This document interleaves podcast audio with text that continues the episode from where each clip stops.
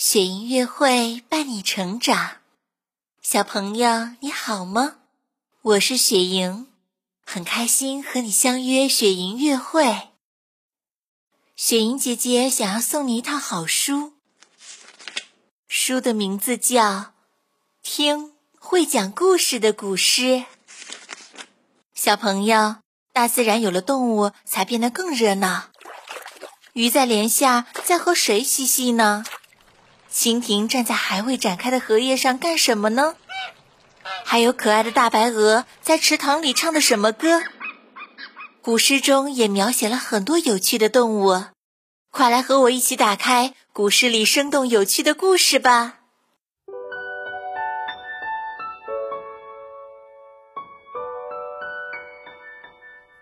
云梦如歌。宝贝，你听，《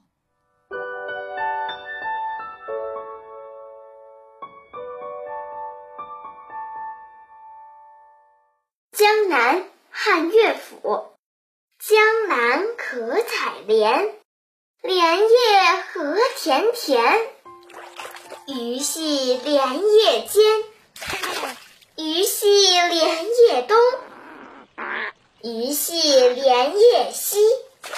鱼戏莲叶南，鱼戏莲叶北。听，会讲故事的古诗开始啦！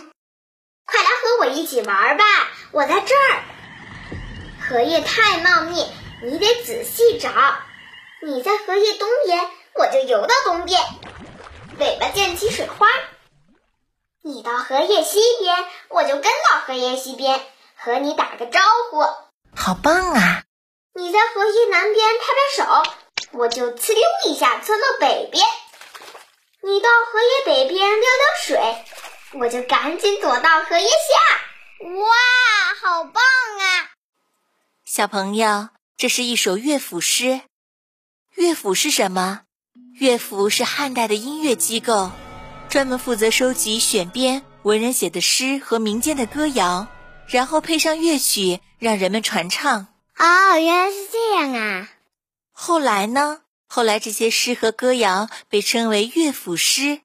这首诗写的就是采莲的孩子和鱼儿一起游戏的场景，多有意思啊！让我们一起再来深入感受一下这首古诗的美好意境吧！一起来听雪莹乐会的好童声聊聊小朋友带来的古诗。江南，江南汉乐府。江南可采莲，莲叶何田田。